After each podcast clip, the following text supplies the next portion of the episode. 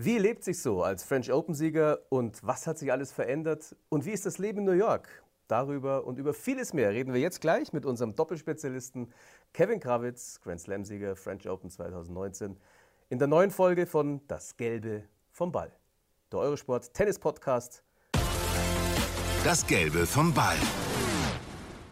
So, mein Name ist Markus Teil. Ich sage herzlich willkommen zum Gelben vom Ball. Kevin, schön, dass du da bist. Frisch angekommen aus New York. Danke, freut mich. Wie lange bist du denn schon da? Wie viele Tage?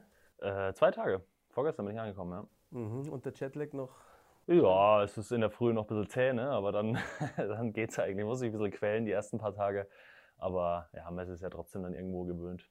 Aber du verfolgst wahrscheinlich auch bei uns auf Eurosport natürlich die US Open. Gehst du dann vielleicht den Zeitrhythmus sogar noch ein bisschen mit ein paar Tage, bis dann die US Open vorbei sind? Ja, ist ja ganz angenehm dann der Chatlag, dass man die Matches dann noch abends, spät abends noch äh, sehr wach schauen kann. Ähm, und natürlich verfolge ich alles Einzel wie Doppel und äh, bin natürlich äh, voll dabei und äh, was da in, in, New York abgeht. Ja. Mhm ja, was abgeht, du sagst es. Wir haben natürlich vorher lange überlegt, wie ist es dort überhaupt? Jetzt sind wir nicht vor Ort, wir haben viele Bilder bekommen, auch von euch, da reden wir natürlich noch drüber, eure Aufnahmen. Aber wie war es für euch, als ihr angekommen seid? Ihr seid ja schon relativ früh vor dem Turnier angekommen, aus verschiedenen Gründen. Wie war die Stimmung erstmal? Wie seltsam war es? Ja, es war alles komplett anders, weil ähm, klar, wir mussten in das Hotel auf, auf Long Island außerhalb von New York, so eine Dreiviertelstunde, Stunde von der Anlage entfernt, ziemlich weit weg. Und wir wussten am Anfang auch nicht, was auf uns zukommt so richtig. Okay, wir wussten, wir werden abgeholt, zum Flughafen gefahren, äh, zum, zum, zum Hotel gefahren vom Flughafen, mussten dann einen Test machen ähm, und dann mussten wir quasi 24 Stunden im Hotelzimmer sein, um auf das Ergebnis zu warten. Ich wollte dann nach 23 Stunden mal runtergehen, weil ich das Testergebnis noch nicht hatte. Und äh, dann bin ich mit dem Aufzug runtergegangen, war ein Security da gestanden und hat gesagt, ja, wohin wollen Sie? Ich habe so, so Armbänder bekommen, genau, auch, ja. in verschiedenen Farben. Genau, wohin wollen Sie? Und ich gesagt, ja, ich wollte fragen wegen meinem Testergebnis. Ja, Sie müssen wieder hoch, weil das Testergebnis bekomme ich dann telefonisch mitgeteilt. Sie dürfen nicht raus hier. Und dann habe ich gedacht, okay, dann gehe ich wieder hoch und Gott sei Dank eine Stunde oder zwei Stunden später war es dann, äh, dann auch da. Und ja, so ging es erstmal los. Und dann äh, 48 Stunden später nochmal ein Test und in der Zeit dazwischen sind wir dann ja, auch zum ersten Mal auf die Anlage gefahren und dann hat sich der Rhythmus so, so eingependelt. Und die Fahrten auf die Anlage, habe ich mir sagen lassen, waren ja im Bus streng reguliert. Jeder musste am Fenster sitzen, ist das korrekt? Ja, Das ist auch ein bisschen seltsam, die Stimmung. Konntet ihr überhaupt miteinander sprechen? Durftet ihr sprechen? Ja, doch, das ging schon. Also wenn man so hintereinander saß dann oder so oder ähm, auch seitlich. Also man konnte schon ganz normal miteinander sprechen, aber die haben natürlich sehr aufgepasst. Maskenpflicht auch im Bus und ja, am Fenster sitzen, ja, wie, wie, du schon erwähnt hast. Ja. Hat sich denn dann die Stimmung irgendwann auch verändert? Es ist ja oft so, dass man sich an Situationen gewöhnt und dann mit den Umständen umgehen kann. War es bei euch auch so, dass ihr das dann irgendwann lockerer nimmt, nicht mehr so angespannt wart? Weil es ist ja doch erstmal auch erschreckend, glaube ich. Man ist doch verkrampft, wenn man so viel Regularien befolgen muss. Ja, es, wie gesagt, es ist alles anders. Wir haben uns erst, also wir wussten ja, dass es so, so kommen mag, so, also viele, viele Regeln gibt mit Masken und so. Jetzt wie genau das alles abläuft, wussten wir natürlich nicht, aber aber wir sind vornherein schon in die Reise, in die USA-Reise gegangen. Okay, es wird einfach ein anderes Grand Slam, wird einfach nicht das gleiche sein. Aber wir haben Bock zu spielen und so. Denn das war eigentlich unser Mindset.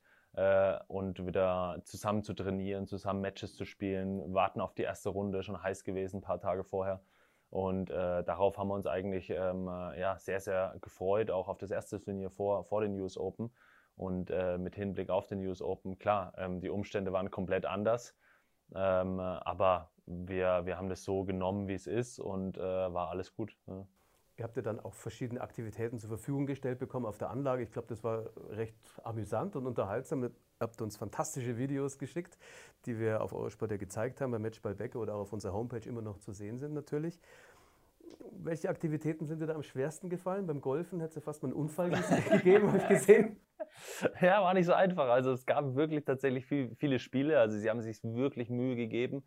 Äh, die, die USTA, das Grand Slam an sich, auch die ATP, dass wir im Hotel, wir haben eine Spielhalle gehabt mit ähm, Basketball, mit Tischtennis, mit Shuffleboard und so weiter. Und Golf Area gab es äh, mit Simulator, Recovery Room und draußen eine Area echt schön gemacht mit mit äh, so Couches, Lounge-mäßig, riesen Leinwand, wo wir abends Matches schauen konnten und auf der Anlage auch dasselbe. Also, oder was ist ähnlich, ähnlich halt, Basketball, Minigolf und dann haben wir uns gegenseitig äh, ein bisschen gebettelt, ja. Und äh, der der Golfschwung kann noch verfeinert werden, muss ich sagen. Aber dann ist es so, ihr sitzt da wie beim Public Viewing eigentlich zusammen ja. in der Blase und ja. schaut dann ein Match zusammen. Genau. Ja. Es war sehr angenehm, muss ich sagen. Also im Hotel, dass man wenigstens so ein draußen Area hatte, wo man sich dann trotzdem noch mal kurz zusammengesessen und einen Satz oder zwei Sätze mal angeguckt hat, welches Match auch immer lief und mit den anderen Jungs dann zusammenhing. Also das war schon angenehm. Und was haben die so gesagt über die Spieler? Gibt es da verschiedene sage ich mal, Tendenzen innerhalb der Spielerszene, den Spieler oder die Spielerin schaut man sich besonders gerne zusammen an? Weil Federer ist ja nicht dabei und Nadal, das sind ja die typischen. Ja, das stimmt. Also ich glaube, ja, das kann man schwer, schwierig sagen, aber so die Allgemeinheit mag es, ähm, die Youngsters äh, anzuschauen, jetzt speziell im, im Herrenbereich, äh, klar. Ähm, aber auch, äh, ja, aber auch Damenmatches, wenn es dann auf einmal eng wird, die andere liegt, äh, weiß nicht, 5-1 hinten und wird aufgeholt und so. Und dann soll es geben, äh, soll es geben. Tennisspielerinnen, ja. ja. Und dann stehen auch dann auf einmal, bildet sich dann eine Gruppe und schaut auf einmal die, die Leinwand an und man verfolgt es, ja. Es ist natürlich äh, schon witzig zu sehen und die Kommentare dann äh, abzuhören und äh, schon amüsant. Da wäre ich auch gerne bei solchen Kommentaren von euch Spielern. Bei uns, da reißt ihr euch immer zusammen, meistens. Jetzt reden wir natürlich auch über das Sportliche. Ihr habt letztes Jahr die French Open gewonnen, da kommen wir nochmal drauf zurück. Die US Open liefen ja auch sehr gut, das wird oft vergessen. Ihr wart im Halbfinale, ihr seid damals ausgeschieden ohne Break. Es gab einen Breakball in diesem einen Match, ähm, das ihr verloren habt im Halbfinale und den konntet ihr leider nicht nutzen, habt da zweimal den Tiebreak verloren. Jetzt dieses Jahr zweite Runde raus. Ich fand eure Auslosung sehr schwierig. Erstmal gegen die Australian Open Finalisten ähm, Seville Purcell, die auch sehr gut gespielt haben. Ihr habt echt euch da gut reingekämpft. Und dann kommt Bopana Shapovalov. Ein Nicht-Kenner würde sagen, okay, der eine ist 40, der andere ist eigentlich ein Einzelspieler. Ja. Jetzt innerhalb der Tennisszene weiß natürlich schon, die können gut spielen. Ihr wart sehr frustriert danach. Der Andy hat seinen Schläger in den Mülleimer zerhackt. Du warst auch relativ frustriert, ist ja klar. Aber wie habt ihr das verarbeitet und vielleicht davor noch, wie fällt dein Fazit aus von diesen US Open 2020? Seid ihr sehr enttäuscht oder habt ihr euer Niveau erreicht? Vielleicht dazu erstmal ein paar Worte zum sportlichen Fazit. Ähm, ja, also vorerst ist das erste Vorbereitungsturnier quasi, äh, das, das auf der Anlage stattfand. Da hatten wir drei gute Matches und sind eigentlich gut reingekommen. Und dann die US Open. Klar ist man dann so ein Ticken angespannt auch. Okay, jetzt äh, Grand Slam, jetzt geht's los. Und ähm, äh, ja, die erste Runde, die, die zwei Australier, wir haben nicht unser bestes Tennis gespielt. Wir waren Satz und Break vor, kriegen das Rebreak zweiter Satzverlust, wieder Break vor dem dritten, kriegen wieder das Break zum vier beide. Mhm. War mental wirklich schwierig, weil wir wirklich, also dann ja, einfach das Match nicht zu Ende gespielt haben. Aber war ein sehr, sehr gutes Match, wo man danach gesagt okay, es war nicht unser bestes Match, aber war gut mental. Es war gut anzuschauen, wenn ich unterbrechen darf. Ja. Wir haben es ja übertragen auch. Ich kann ja. mich schon erinnern an die Breaks. Rebreaks ja. sind immer wieder rübergegangen. Ja. Ja. ja, und dann, ja klar, dann sind wir in die zweite Runde gegangen. Wir wussten, dass äh, Shapovalov äh, davor, einen Tag davor, fünf Sätze gespielt hat. Ähm, wir haben auch gemerkt, dass er müde war im ersten, so ein paar Games lang, hat vielleicht nicht voll serviert und man hat sie ihm so ein bisschen angemerkt. Und dann haben wir erstens hat es gut, äh, gut gespielt, aber wir mussten immer aufpassen, okay, wir wussten, äh, ähm, speziell der Shapovalov hat so gute Qualitäten im, im, Aufschlag, im Return und auch der Popana ist sehr erfahren und so. Und der hat das ganze Match, würde ich jetzt mal sagen, äh, nicht viel rein retourniert. Und die zwei Breaks, die wir dann bekommen, ja ähm, schenkt er uns dann zwei ein, wo wir dann sagen, ja, es gibt's doch nicht, kann doch nicht sein. Und deswegen war der Frust auch so groß, glaube ich. Also das lag auch daran, dass wir echt das Match so im Griff hatten, eineinhalb Sätze, dann einen Break bekommen, hat beide auf einmal und dann kriegt man keinen Zugriff mehr. Und dann ähm, äh, war es nicht so gut, die Return-Statistik von uns, glaube ich, der Return auf zweiten Aufschlägen, wo die serviert haben, war nicht so gut, das hat uns geärgert. Die schaut ihr auch dann an in der Analyse danach, im Debriefing? Oder? Ja, wir schauen es manchmal an, aber auf dem Platz spürt man es dann schon relativ, weil wenn die viel zweite Aufschläge servieren und wir machen direkt auf dem zweiten Aufschlag einen Fehler, dann das merkt man sich schon. Also weil man dann sagt, okay, zweiter Aufschlag muss eigentlich rein, äh, lass ihn spielen, lass ihn volieren. Und ja, deswegen äh, war man natürlich sehr gefrustet danach. Äh, keine Frage, weil wir uns einfach mehr erhofft haben und das Spiel unter Kontrolle hatten, wie ich gerade gesagt habe. Aber ja, dann ist halt das letzte Spiel oder das, das vorletzte Spiel, wo, wo wir dann das Break nochmal bekommen, dann kommt halt die Qualität vom Shapovalov dann nochmal durch, wo er zwei Returns dann auch ja. wieder unglaublich spielt. Und ja, davor hat man halt dann schon äh, am Anfang so ein Feeling, okay, das darf eigentlich nicht passieren und das dann leider passiert. Ja. Hm. Also Fazit insgesamt schon gewisse Zufriedenheit, höre ich raus. Ja, es war, nicht, es war nicht allzu schlecht. Also man muss ja auch sagen, der, ja, die Enttäuschung war groß, weil wir zweite Runde geben uns auf keinen Fall zufrieden, logischerweise. Ähm, nur den Umständen entsprechend haben wir dann auch nochmal auf der Rückreise ähm, am Flughafen nochmal drüber, lange drüber gesprochen, okay, was, was kann man Positives rausnehmen, man sucht dann immer was und sagt, wir sind darüber geflogen, die Situation war nicht optimal, es war kein optimales Grand Slam, den Umständen entsprechend haben sie es sehr, sehr gut gemacht. Ähm, wir sind äh, gesund, wir waren nicht positiv, ähm, wir konnten Matches spielen, wir konnten unser, äh, worauf, wir, worauf wir Lust haben, das konnten wir wieder ausüben, den Beruf, klar. Und deswegen glaube ich, sollte man da schon positive Sachen mitnehmen. Ich meine, sechs Monate Pause und deswegen, äh, ja. ja. Jetzt, wer noch dort ist, ist natürlich der Sascha Zverev, steht erfreulicherweise im Halbfinale. Das ist der Tag, an dem wir diesen Podcast aufnehmen, Tag nach seinem Erfolg gegen Borna Coric gestern. Boris Becker ist ja hier unser Experte. Ihr kennt ihn auch persönlich. Ich glaube, ATP Finals habt ihr ihn auch getroffen, nicht nur innerhalb vom, vom DTB-Rahmen. Wie viel habt ihr mit dem Sascha gemacht? Dort habt ihr ihn oft getroffen? Äh, ja, witzigerweise. Also der war auch in unserem Hotel und ich meine, wenn alle Spieler in einem Hotel sind, ne, es ist zwingendermaßen und äh, klar, man sieht sich dann unten in der Lobby und trinkt mal einen Kaffee zusammen und dann ja, haben wir auch mal bei ihm auf dem Zimmer Playstation eine Runde gespielt. Also, ja, die Playstation. Äh, die immer diese noch Playstation. Nee, lassen wir mal die Playstation in Ruhe. äh, das ein oder andere Duell mal geliefert und von dem her haben wir ja, schon recht viel, viel Zeit miteinander verbracht. Was spielt ihr auf der Playstation gegeneinander, wenn der Sascha auch mit dabei ist? Ich, meine, du, ich weiß, dass du ein großer FIFA-Fan ja, bist. Ja, wir haben dann mal Über zwei die Qualitäten gibt es unterschiedliche ja, Aussagen. Ja, unterschiedliche Aussagen. Es gibt Gerüchte, dass ich nicht so gut bin, aber das verstehe ich nicht. ähm, das sagen die fränkischen Fußballer alle. das stimmt. Ey, da haben wir mal ein Duell gespielt, 2 gegen 2, ich und der Andi äh, ähm, gegen Sascha und äh, Melo, Marcel Melo. Mhm. Ähm, äh, und ja, war recht amüsant. Habt ihr das mitbekommen, dass der Melo dem Sascha mal Schuhe gebracht hat während des Matches? Nee, und dann die aufgeraut hat auf den Treppenstufen im großen Ja, Stadion? da habe ich irgendwie Bilder gesehen, aber es ja. ist noch nicht so ganz verstanden, was okay. da passiert ist. Ja. Verrückte Geschichte. Ja, okay. Also haben wir auch viel darüber gelacht und äh, Boris hat das natürlich auch erklärt. Vielleicht ein Wort hm, von dir. Du bist jetzt zu Hause, du hörst Boris Becker natürlich auch am Fernsehen. Wie, wie schätzt du seine Rolle als Experte ein? Wie, wie siehst du ihn? Ja, super. Also ich finde ihn, äh, also ich, hab, ich kannte ja ihn, bevor wir Davis Cup, bevor ATP Cup, jetzt nicht so persönlich, muss ich auch äh, fairerweise zugeben. Und ich fand ihn als Experten ähm, immer sehr, sehr gut. Also äh, klar, ich meine, wie er kommentiert und so und ein paar Insider und auch das taktische Verhalten vom Gegner, das, der mentale Aspekt und so. Also das finde ich sehr, sehr interessant. Also ich höre ihm sehr, sehr gern zu und ja, durch den Davis Cup, durch den ATP Cup auch persönlicher kennengelernt und muss sagen, ja, ist ein, ist ein super Typ, sehr, sehr witzig äh, auch und, und sehr, sehr ehrgeizig noch. Ich kann mich noch an eine Geschichte erinnern. Ähm, da hatte, glaube ich, er und Michael Kohlmann so eine, so eine App, wer am meisten Schritte am Tag macht. und ja, das war die Davis Cup Woche und er war so ehrgeizig. Er ist, glaube ich, vier Tage lang auf und ab gelaufen auf dem Platz. Auch während und, des Matches ja, hinter der Bank, hinter der Bank dann, ja, teilweise und wollte es äh, halt gewinnen. Also es ist schon sehr, sehr amüsant, wie ehrgeizig er noch ist. Und auch so als Typ, also sehr, sehr angenehm, äh, was abends dann am Abendessen, so ein paar alte Geschichten, wo er dann erzählt ja, äh, super. Geht uns genauso, ja. wenn wir dann vor Ort sind und ja. abends mal weggehen zusammen. Ja. Eine tolle Sache. Wir haben letztes Jahr auch Champions League-Finale in Paris zusammen angeschaut. Okay. Das war auch sehr, sehr unterhaltsam. Jetzt, Champions League war letztes Jahr während der French Open, da sind wir direkt beim Thema. Was für ein Übergang. Ihr habt die gewonnen.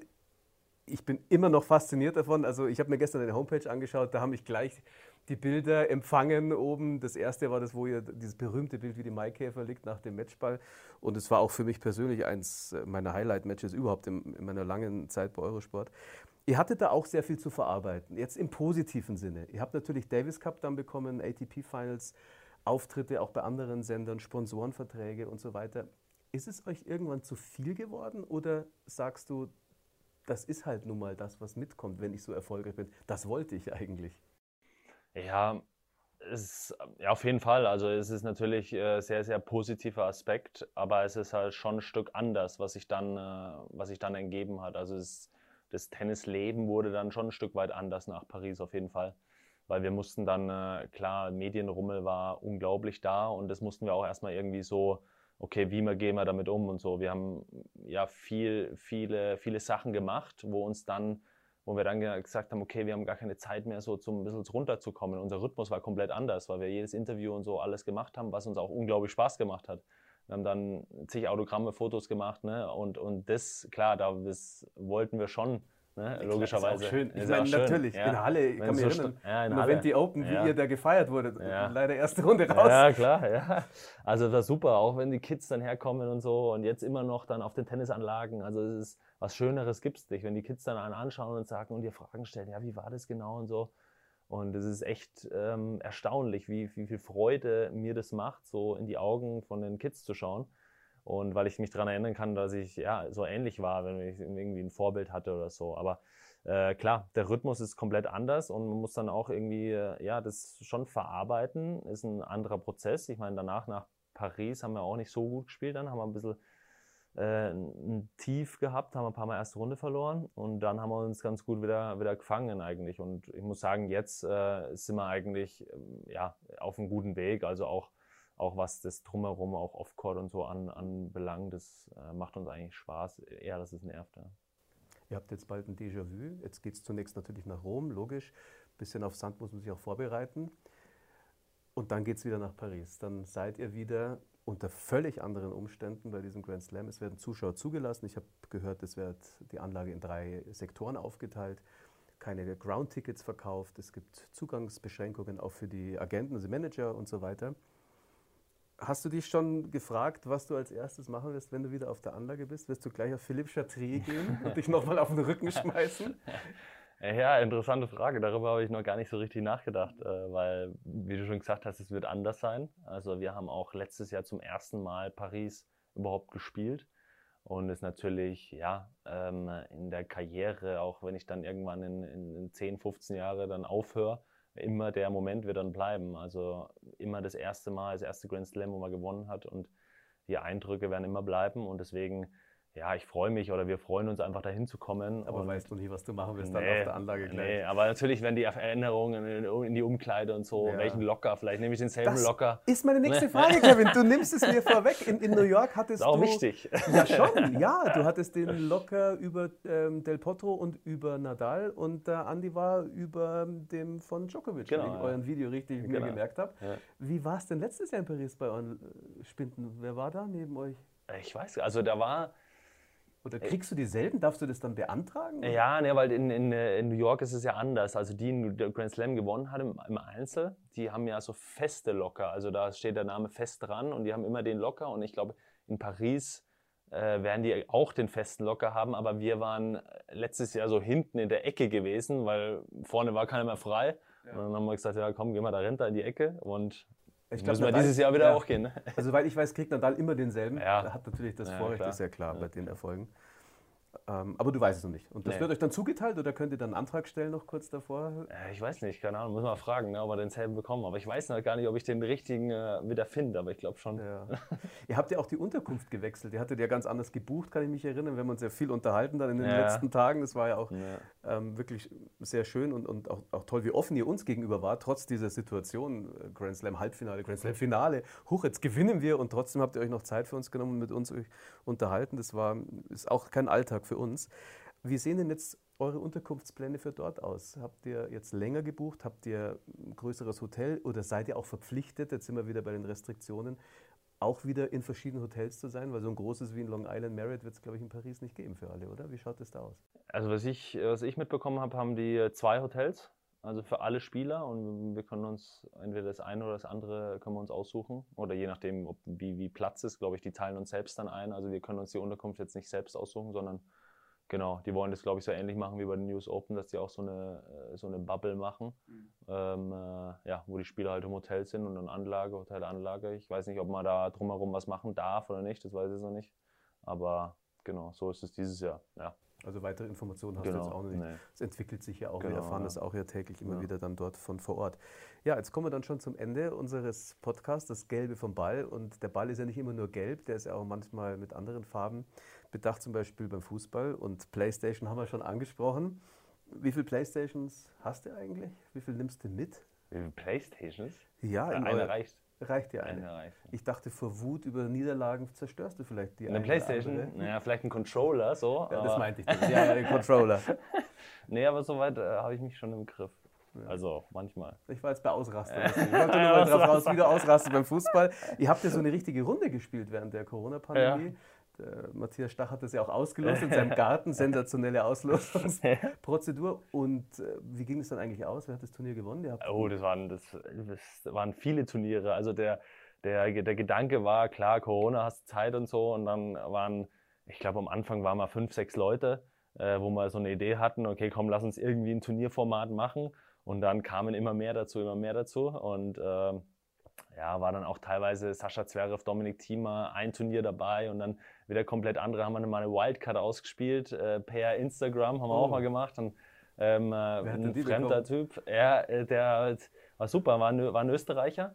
Und äh, natürlich äh, großer, großer Dominik Team-Fan. Dennis Nowak war auch in der Gruppe von Dennis Nowak dann in einem Team. Mhm. Also hat er sich sehr gefreut. Also ähm, ja, war sehr, sehr amüsant, ging über Wochen äh, und war, war, war viel zu tun, eine Auslosung zu machen und so. Und ich habe dann die, den Job vom Turnierdirektor so ein bisschen übernommen und äh, muss sagen, ist nicht ohne. Also, Lag dir das? ja, es ist okay, aber war viel zu tun. Ja, äh, meine Freundin hat dann auch immer gemeint, ja, wäre cool, wenn wir auch was zusammen machen würden und so. Nee, ich ja. muss jetzt auch noch Regale ausräumen. Lidl, ich habe jetzt überhaupt keine Zeit. FIFA und Lidl. genau. Nee, war sehr, sehr amüsante Zeit und eine super Gruppe gewesen. Also, dass es alles so hinhaut, überhaupt, dass jeder da so voll dabei ist, weil wir waren teilweise zwölf Leute hm. in der Gruppe und das ist so, jeder hatte dann eine gewisse Anzahl von Spielen und die hat dann auch jeder absolviert und das war echt, hat echt Spaß gemacht. Ja. Hm. Ja, Spaß gemacht ist das richtige Stichwort, Kevin. War ein richtiger Spaß dir, dass du bei uns vorbeigeschaut hast im Studio. Wunderbar, beim Das Gelbe vom Ball. Wir wünschen natürlich alles Gute dir und dem Andi Mies beim Dankeschön. nächsten Auftritt in Rom und dann natürlich French Open. Es wäre schön, dich als Doppel-Doppel-Grand Slam-Sieger empfangen zu können. Alles Gute weiter. Danke, freut mich, danke. Das Gelbe vom Ball.